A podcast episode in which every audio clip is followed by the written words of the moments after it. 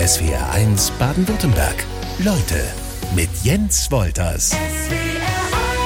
Erst waren die Tiere, nee, die Pflanzen, so. Und dann kamen in den 1950er Jahren die Tiere in äh, der Stuttgarter Wilhelmer dazu. Direktor Thomas Kölpin ist zu Gast in SWR1 Leute. Sie kommen mehr von der zoologischen und weniger von der botanischen Seite. Genau, ich bin Verhaltensbiologe und insofern sind die Tiere mein Hauptsteckenpferd. Aber die Pflanzen nehmen Sie äh, dankend mit. Die nehme ich gerne mit dazu. Das ist ganz toll, unsere Pflanzensammlung und macht einen Mehrwert aus. Ist das so die klassische Entwicklung bei Ihnen, das Interesse für Tiere schon so im Kindesalter da gewesen? Und tatsächlich, äh, als kleines Kind habe ich schon mit, äh, fand ich schon alle Tiere spannend und schleppte Spinnen und Käfer mit nach Hause. Hm. Und das war einfach in die Wiege gegeben. Wie kam das so an? Nicht so gut. Beim Rest der Familie war das nicht ganz so weit verbreitet wie bei mir. Hatten Sie auch, ähm, ich, hätte jetzt fast gesagt, echte Haustiere, klassische Haustiere? Ja, es ging mal los mit dem Meerschweinchen, dann kam Aquarium, aber ich wollte eigentlich schon als Kind schon immer lieber Skorpione und Vogelspinnen haben. Äh, meine Eltern haben sich damit nicht so anfreunden können. Gibt es einen, ich sag mal so emotionalen Punkt, Auslöser für Sie im Leben, dass Sie sagen, irgendwie Arbeit im Zoo, das wäre schon meins? Na, ich muss sagen, als, als Kind war es immer so Tierforscher, äh, was dann äh, so das äh, Thema war. Und im Studium hat sich das dann ergeben, dass, was macht man eigentlich so als Verhaltensbiologe? Da gibt zum Beispiel auch den Zoo. Und so kam es dann dazu. Sie haben eben gesagt, Lieblingstier, absolutes Lieblingstier, alle erstmal. Das äh, gehört sich wahrscheinlich für einen Zoodirektor so, aber die Elefanten, ich weiß allerdings auch, die Schlangen, die liegen Ihnen auch sehr nah. Ja, Schlangen halte ich schon seit seit vielen, vielen Jahrzehnten, muss man tatsächlich schon sagen inzwischen. Und ich habe tatsächlich meine äh, Diplom- und meine Doktorarbeit über Schlangen geschrieben. Und ich habe auch in Südafrika mit Giftschlangen gearbeitet. Deswegen, da ist auch eine enge Verbindung. Aber zu Hause haben Sie äh, keine Giftschlangen. Genau. Äh, Kinder und Giftschlangen ist eine blöde Kombination. Ja, äh, deswegen ist das wirklich was harmloses, ungiftiges, was es zu Hause gibt. Sie haben drei Mädchen zu Hause, ne? Ganz genau. Ähm, wie kommen die Schlangen da so an? Äh, super, also die mittlere hat sogar schon ihre eigenen Schlangen. Mhm. Und insofern, für die ist das ganz normal. Die sind mit Schlangen groß geworden und die kennen gar nichts anderes. Sie wohnen auf der Anlage der Wilhelmer? Ja, das ist schon äh, toll. Das ist äh, einfach ein äh, schönes Erlebnis. Also das ist ja dann auch was Normales für ihre für ihre Kinder, für ihre Familie, dass das äh, immer schon also bei bei den jüngeren Töchtern äh, von Anfang an so der Fall war. Genau, die haben immer in der Wilhelma gelebt und für die war das normal und die mussten erstmal das verarbeiten, dass andere Kinder nicht Elefanten im Garten haben, sondern das war für sie die Normalität.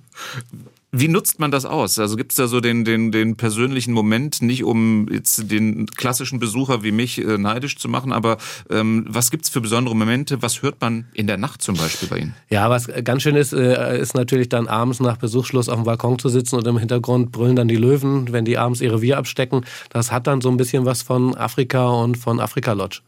Hat aber auch ähm, einen ganz besonderen Status äh, Homeoffice bei Ihnen dann, ne? ja, Homeoffice gibt's eigentlich nicht, weil äh, der Weg von meinem äh, Home zum Office ja. sind ja nur 50 Meter. Insofern bin ich dann doch mehr im Office. Äh, wünschten Sie sich manchmal so eine ähm, örtliche Trennung? Weil es ist ja dann wirklich sehr nah. Wenn irgendwas äh, anliegt, ähm, werden Sie gleich gerufen. Ja, es ist natürlich ein 24-7-Job und äh, auch der Nachtdienst meldet sich, wenn er irgendwas nachts findet. Äh, es ist schon so, man muss schon in Urlaub fahren fahren, um mal wirklich runterzukommen und wegzukommen. Und im Urlaub werden sich dann auch Zoos angeguckt. Das auch, genau. Aber es wird auch gerne mal an der See, am Strand äh, dann auch mal entspannt. Ach, ganz verrückt, ohne Tiere. Auch mal ohne Tiere. Wobei dann die Kinder sind dann schon wieder dabei, irgendwelche Fische zu fangen und nach Krabben zu gucken. Okay. Wie viele Zoos haben Sie so weltweit gesehen? Ja, ich denke so um die 300 Zoos sind inzwischen geworden auf der ganzen Welt. Und es gibt immer tolle Anregungen natürlich, äh, wie man auch die eigene Anlage weitergestaltet. Außer dem eigenen, der Stuttgarter Wilhelmer, wer fasziniert Sie da so? Welcher Zoo? Also so ein bisschen mein Lieblingszoo ist äh, Sydney, äh, Taronga Zoo. Äh, der Blick von dort, äh, von den Giraffen aus über die Stadt, die Skyline, also das ist schon etwas ganz Besonderes. Was gibt's aktuell besonders Sehenswertes bei Ihnen? Was gibt's vielleicht auch Neues?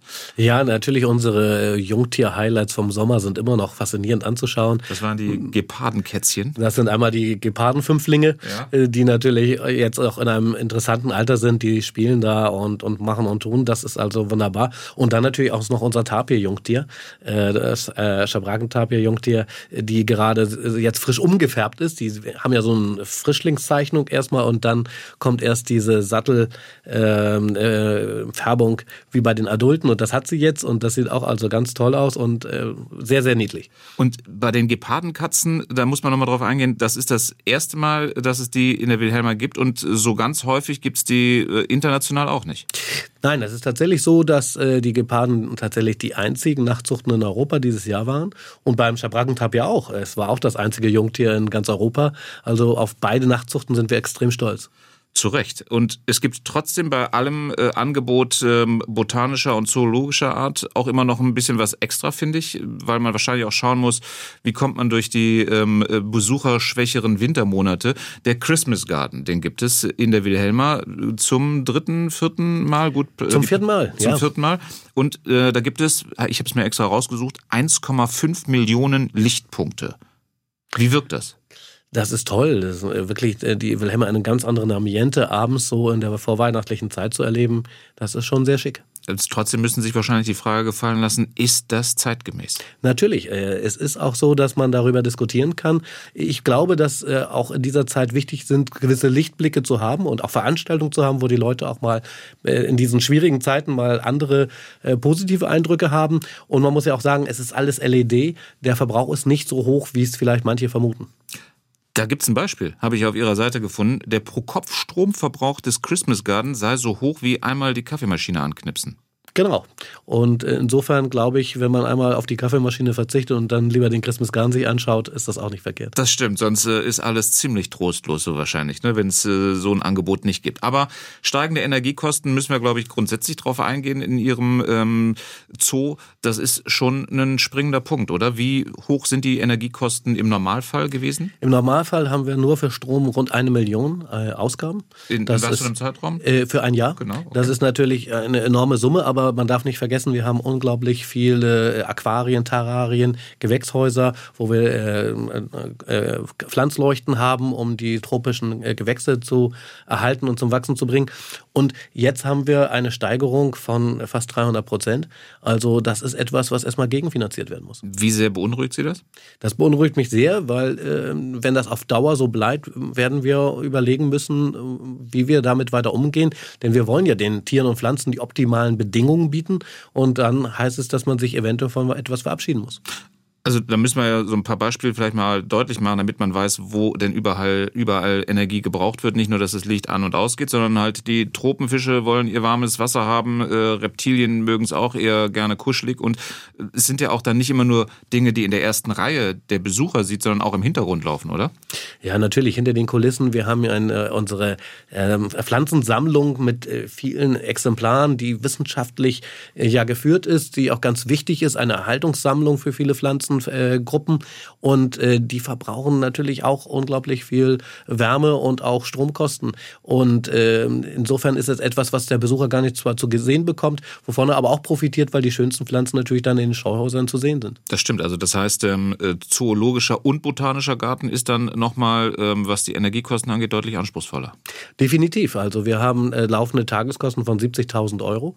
Äh, das äh, haben die anderen Zoos so in dieser Form nicht. Das heißt, Sie müssen, Sie sind ein Landeszoo, ähm, Sie müssen schon mal den Finger heben und sagen, ähm, wir bräuchten ein bisschen Unterstützung oder wie kann ich mir das vorstellen? So ist das auch und bis jetzt hat uns das Land ja auch durch diese schwierige Corona-Zeit äh, mitgetragen und wir hoffen auch, dass Sie jetzt in der Energiekrise uns weiterhin gut unterstützen, damit wir nicht an unsere Rücklagen ran müssen und damit Projekte für die Zukunft gefährden. Ein Zoo ohne Besucher ist wahrscheinlich ja so die, die Horrorvorstellung für jeden Zoodirektor, auch für unseren heutigen SWRs Leutegast Thomas Kölpin, der für die Stuttgart Stuttgarter Wilhelma verantwortlich ist. Hat es aber natürlich gegeben während der Pandemie, wegen der ganz, äh, während der ganz harten Phase. Was war da bei Ihnen los? Ja, das war ganz schlimm. Äh, wir hatten ja monatelang sogar geschlossen. Und äh, davor hatten wir einen Tag nach dem äh, Zweiten Weltkrieg überhaupt nur geschlossen, wegen einer Bombenentschärfung. Und ansonsten kannten wir das nicht, sondern hatten jeden Tag wirklich geöffnet. Und plötzlich waren wir für Monate geschlossen. Das ist natürlich frustrierend. Einmal für die Belegschaft, aber auch teilweise für die Tiere. Auch die Tiere haben darunter gelitten, dass sie nicht mehr diesen Input bekommen haben von den Besuchenden. Also insofern war das wirklich schon eine schwierige Zeit. Ich will erstmal auf den, auf den laufenden Apparat Apparat schauen, ähm, stand es finanziell auf der Kippe? Nein, glücklicherweise nicht. Einmal hatten wir Rücklagen und auch das Land hat schnell zugesichert, äh, uns finanziell zu unterstützen. Dadurch hatten wir nicht diese finanziellen Ängste und Sorgen, wie manche andere Zoos hatten. Es gab ja sogar in England einen Fall von einem Zoo, der dann schließen musste. Äh, das glücklicherweise nicht, aber es ist schon eine schwierige Situation und vor allen Dingen, man weiß ja auch nicht, wie geht's weiter, wann werden wir wieder öffnen können, wann werden wir Besucher wieder entgegennehmen können und wie werden die Auflagen sein. Wir konnten mhm. ja auch gar nicht wieder normal öffnen, sondern es war ja immer mit sehr vielen äh, Auflagen dann verbunden. Also Beschränkungen nur ähm, eine gewisse Gruppe an, an Besucherinnen und Besuchern reinlassen? Maskenpflicht, äh, gewisse Regeln, die eingehalten werden müssen. Dadurch auch viel Personal, Zusatzpersonal an Ordnungskräften, an Sicherheitspersonal, was wir einstellen mussten. Also weniger Einnahmen, aber noch mehr äh, Ausgaben. Aber die Kalkulation, die finanzielle, wenn Sie sagen, wir mussten an unsere Rücklagen ran, die sammelt man ja an, um zum Beispiel steigende Energiekosten, die wir dann jetzt haben, irgendwie äh, zu bewältigen. Das wird ja. ja dann schon ein bisschen dramatisch. Vor allen Dingen eigentlich eher auch für Projekte. Und äh, dann macht man sich Sorgen, dass die Projekte eben nicht mehr umgesetzt werden können. Aber wenn es ums Überleben geht, äh, ist das das kleinere Übel.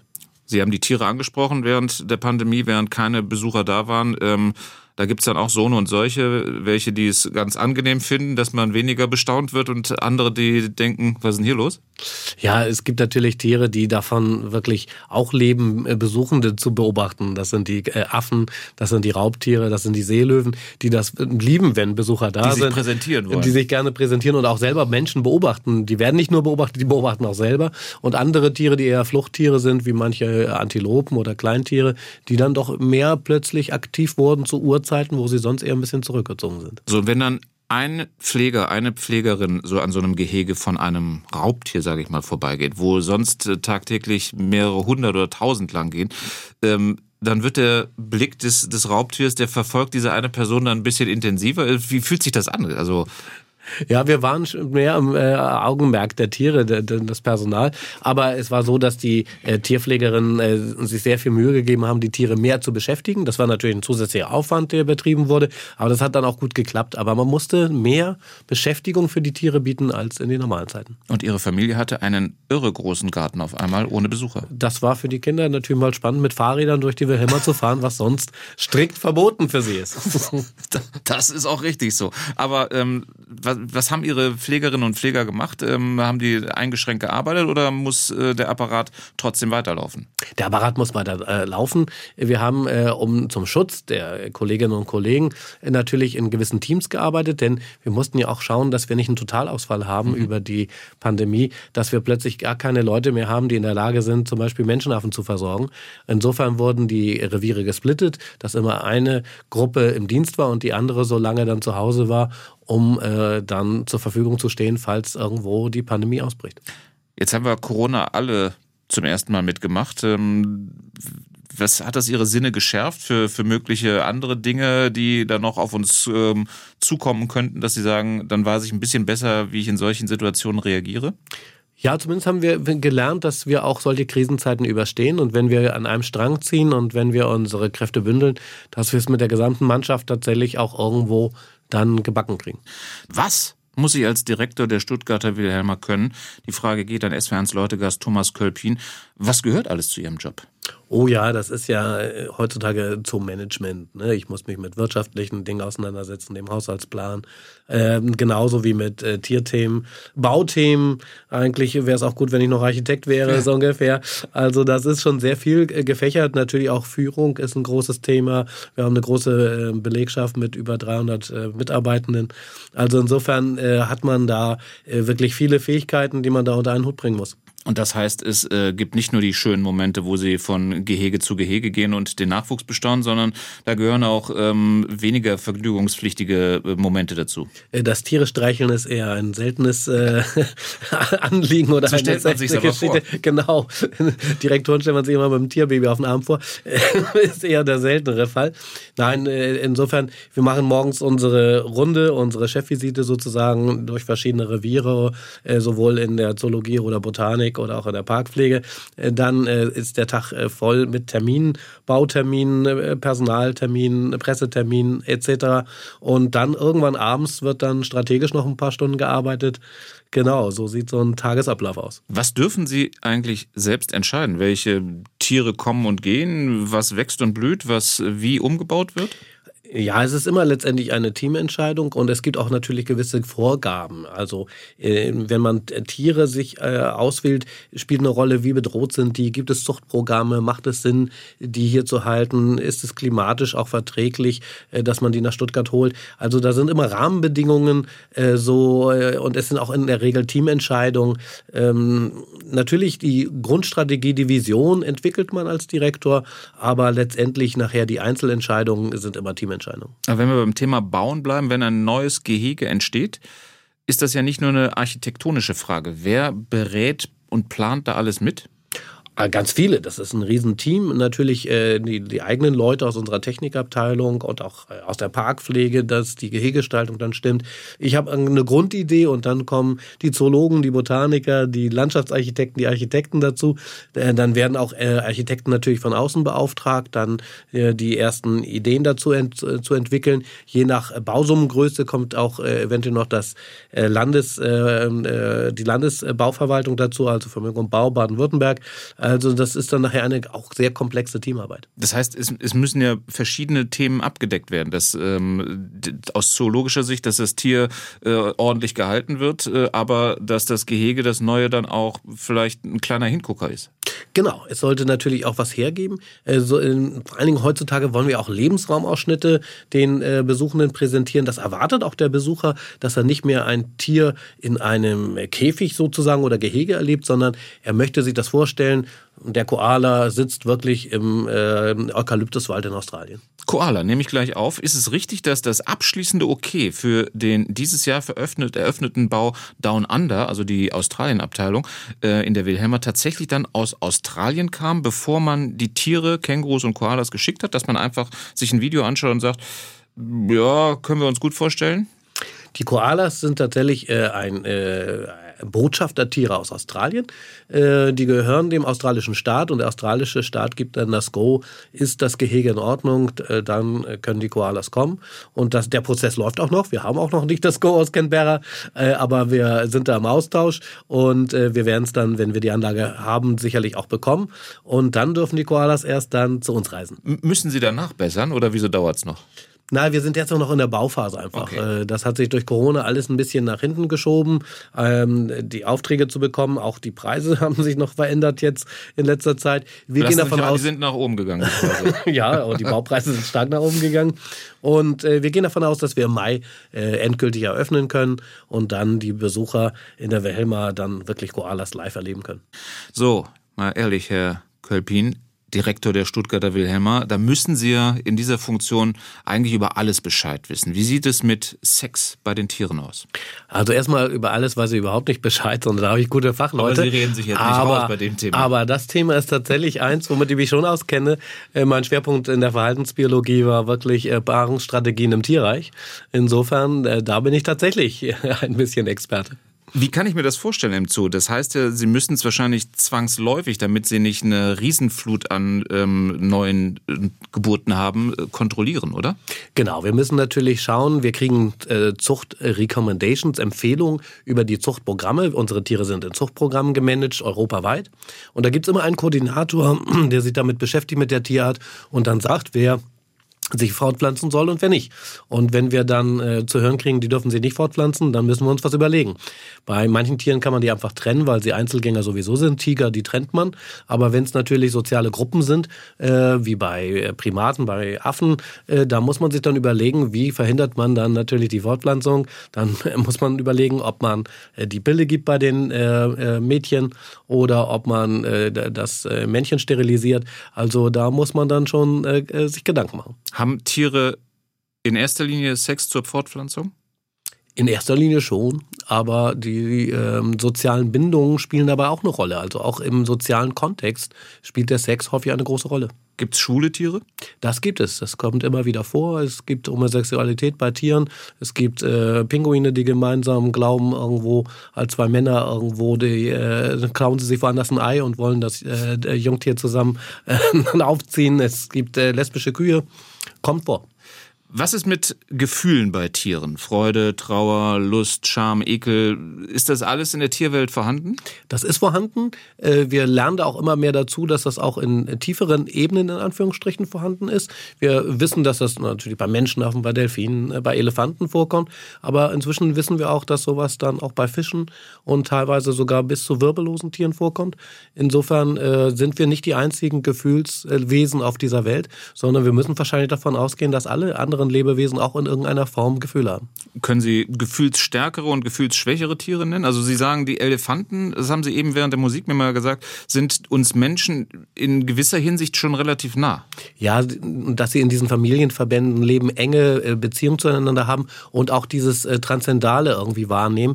Äh, Elefanten trauern wirklich, wenn ein Familienmitglied stirbt, haben richtig Rituale, wie sie Abschied nehmen davon, von dem Nämlich? toten Elefanten, dass sie mit dem Rüssel nochmal den abtasten Tasten und äh, dort äh, ganz äh, ruhig und still stehen, äh, diese Infraschallleute von sich geben und äh, mehrere Stunden, wenn nicht sogar Tage brauchen, bis sie dann aber auch den Körper alleine lassen. Sie wissen, dass er auch gegangen ist. Also es ist nicht so, äh, dass man glaubt, dass der noch lebt oder so etwas. Und auch was bei Elefanten hochspannend ist, wenn sie an Elefantenknochen vorbeikommen, machen sie auch so ein Ritual, dass sie den, die Elefantenknochen mit dem Rüssel abtasten. Sind es Knochen von einem Nashorn, die sehr ähnlich aussehen, wissen sie genau, das hat mit uns nichts zu tun. Da machen sie gar nichts. Und dieses Abschiednehmen, dieses Trauern, das machen andere Tiere nicht oder deutlich eingeschränkter? eingeschränkter. Ne? Es gibt auch äh, äh, weibliche Affen, die natürlich, äh, wenn sie ein verstorbenes Baby haben, wo sie auch trauern und das lange am Körper noch halten. Aber diese richtigen äh, Abschiedszeremonien, also eine richtige Trauerfeier in Anführungsstrichen, äh, das ist bei Elefanten ein einmaliges Erlebnis. Wie eng sind Sie mit den Tieren? Also wenn Sie durch die Wilhelma ähm, gehen, können Sie da Schwingungen äh, wahrnehmen, äh, dass ein Tier heute mal besser oder schlechter drauf ist? Ja, das kann man sowieso. Äh, natürlich die Beziehung der Tierpfleger, Tierpflegerinnen ist viel enger zu den Tieren als jetzt meine. Aber äh, es gibt auch schon Tiere, die mich äh, durchaus wahrnehmen und kennen und auch wissen, dass ich da irgendwie eine Rolle äh, spiele in der Hierarchie äh, der, der ähm, äh, äh, Mitarbeitenden im, im Zoo. Gerade bei den Menschenaffen ist es schon so, dass die das äh, ungefähr wissen, wie bei uns die Hierarchien sind, wenn sie uns beobachten. Haben alle Tiere bei Ihnen Namen? Nicht alle. Wir haben äh, rund 11.000 zählbare Tiere. Da meine ich jetzt also nicht äh, Wanderameisen oder sonst etwas. Ja. Äh, und äh, die haben nicht alle Namen, aber äh, die Tierpfleger und Tierpflegerinnen geben den meisten Tieren schon Namen. Aber Sie haben nicht alle drauf? Nein, bei weitem nicht. So ein Zoo wie die Wilhelma in Stuttgart hat ja auch eine Aufgabe. Wilhelma-Direktor Thomas Kölpin ist weiter zu Gast in SWRs Leute. Die Bespaßung der Menschen allein ist es ja wahrscheinlich nicht, oder? Nee, das ist nur ein Aspekt. Das äh, zeichnen wir unter Erholung für die Menschen. Ja? Äh, aber äh, für mich sind äh, zwei Aspekte noch viel wichtiger äh, für einen modernen zoologischen Garten. Das ist einmal natürlich der Artenschutz, der zwei Seiten auch hat, nämlich die Zucht von bedrohten Tieren in den Zoos, um Reservepopulationen für für die bedrohten Arten zu haben und zum anderen aber auch Projekte vor Ort zu unterstützen. Das macht die Wilhelma wirklich weltweit inzwischen mit über 20 Projekten, die wir finanziell unterstützen, aber auch durch unser Know-how unterstützen. Und dann ist natürlich noch die Umweltbildung zu nennen. Das ist eine ganz wichtige Aufgabe, die äh, Menschen über Tiere, über Umweltthemen aufzuklären. Äh, gerade natürlich Kinder und Jugendliche. Und man merkt ja auch immer mehr die Naturentfremdung. Es wird also immer wichtiger, dieses Thema. Aber Sie sehen sich ja wahrscheinlich auch ähm, der ein oder anderen Kritik äh, ausgesetzt, ähm, dass sich Leute fragen, so ein Zoo, ist das nicht eigentlich ein Tiergefängnis? Was ähm, halten Sie dem entgegen? Wir versuchen natürlich nach den äh, neuesten Gesichtspunkten die Tiere zu halten.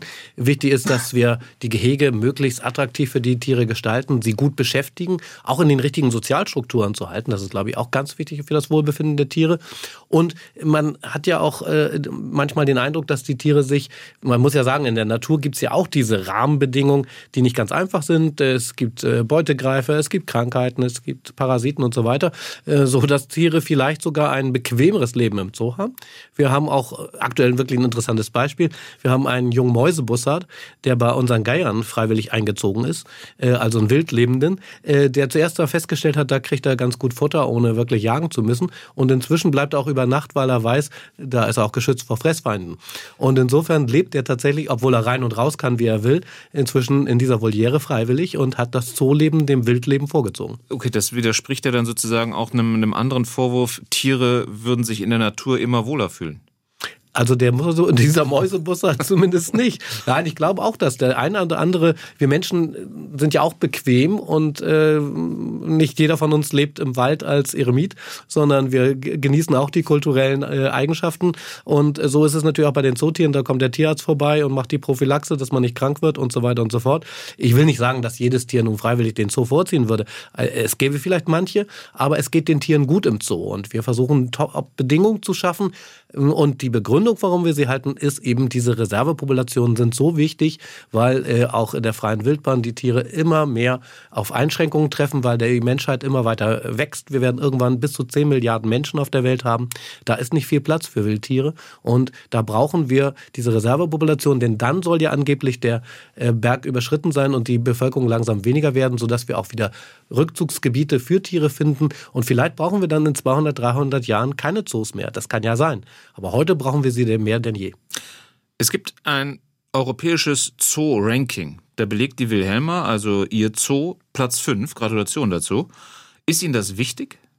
Ach, das ist schon wichtig. Also äh, das ist äh, die Zookritiker, das ist ja wie äh, es auch die Restaurantkritiker gibt und wenn man da sozusagen ein gutes Ranking bekommt, ist das eine schöne Bestätigung, dass die Arbeit richtig ist, auf der man äh, ist. Es werden dann natürlich Besucherfaktoren bewertet, aber auch wirtschaftliche Faktoren, wie man sich engagiert im Artenschutz. Also es ist wirklich ein großes Portfolio, was dort bewer äh, äh, bewertet wird und äh, diese Rückmeldung zu bekommen, dass man doch so gut ist, äh, das freut uns und das spornt uns auch an, dort weiterzumachen und wir würden auch auch irgendwann gerne unter die Top 3.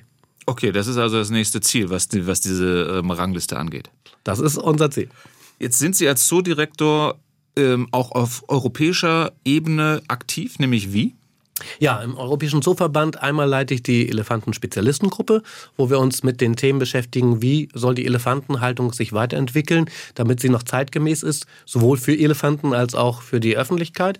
Äh, dann bin ich auch noch im äh, Council, das ist sozusagen das Parlament der europäischen Zoos, um auch politisch dort aktiv zu sein und auch sogar im, äh, im EXCOM, also dem Executive Committee der EASA, das ist sozusagen wirklich die Regierung selber und dort als Schatzmeister sozusagen der Finanzminister der Europäischen Zoovereinigung. In Berlin war es Knut, in Nürnberg Flocke und Sie hatten in der Wilhelma Wilbär, einen Eisbär.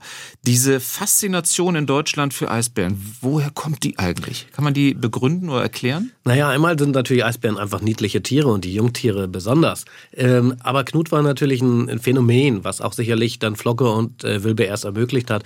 Und das war diese Handaufzucht und dann dieses Zusammenspiel mit dem Pfleger, äh, was die Leute fasziniert hat und der arme Waisenknabe sozusagen. Mhm. Und äh, aber das war nicht kalkuliert, dass das dann nachher weltweit war es ja ein Hype. Da sind ja genau. Touristen aus der ganzen Welt nach Berlin gekommen. Äh, also ganz äh, hundertprozentig erklären lässt sich das eigentlich nicht. Aber Sie haben sich ähm, in Sachen, äh, bei der Wilhelma in Sachen Eisbären von den Tieren verabschiedet. Also Genau, äh, unsere Anlage war einfach nicht mehr zeitgemäß und dann muss man einfach auch sagen, äh, nur um eine Tierart zu halten, äh, das kann nicht das Argument sein, sondern wenn, sollen sich die Tiere auch wirklich wohlfühlen. Und dann haben wir gesagt, nein, eine moderne Eisbärenhaltung ist bei uns derzeit nicht möglich. Vielleicht wird es in der Zukunft möglich sein, nochmal was Neues zu bauen. Aber die alte Anlage wollten wir umnutzen und haben es dann mit der Umnutzung jetzt für die Geparden natürlich auch gut hinbekommen. Erfolgreich. Ja. Ganz erfolgreich. haben jetzt die Jungtiere da drauf. Also das hat wirklich funktioniert. Wir können ja mal so ein bisschen auf äh, Hörerfragen eingehen. Yvonne Schippeck fragt, ähm, sie würde gerne mal wissen, wie sich denn ähm, so ein Eisbär auf einer Skala von 1 bis 10 äh, im deutschen Hochsommer fühlt. Der fühlt sich da ganz wunderbar, weil äh, Grönland oder Alaska wird es im Sommer auch echt teilweise sehr knackig warm. Also da hat er sicherlich keine Probleme. Hier gibt's von Mechtel was Schönes. Die Wilhelma ist einfach super. Nicht nur die Tiere, auch die Pflanzen. Ich bin selber Biologin und inzwischen im Rentenalter, aber ein Besuch in der Wilhelma ist immer ein Festtag für mich. Super, so sehe ich das auch. So, das nehmen Sie gerne an, das habe ich mir gedacht. Äh, was habe ich hier noch? Frau Wallis aus Tübingen ähm, würde gerne wissen, ob Sie denn auch schon mal im Leipziger Zoo waren, den sie für sehr besonders hält.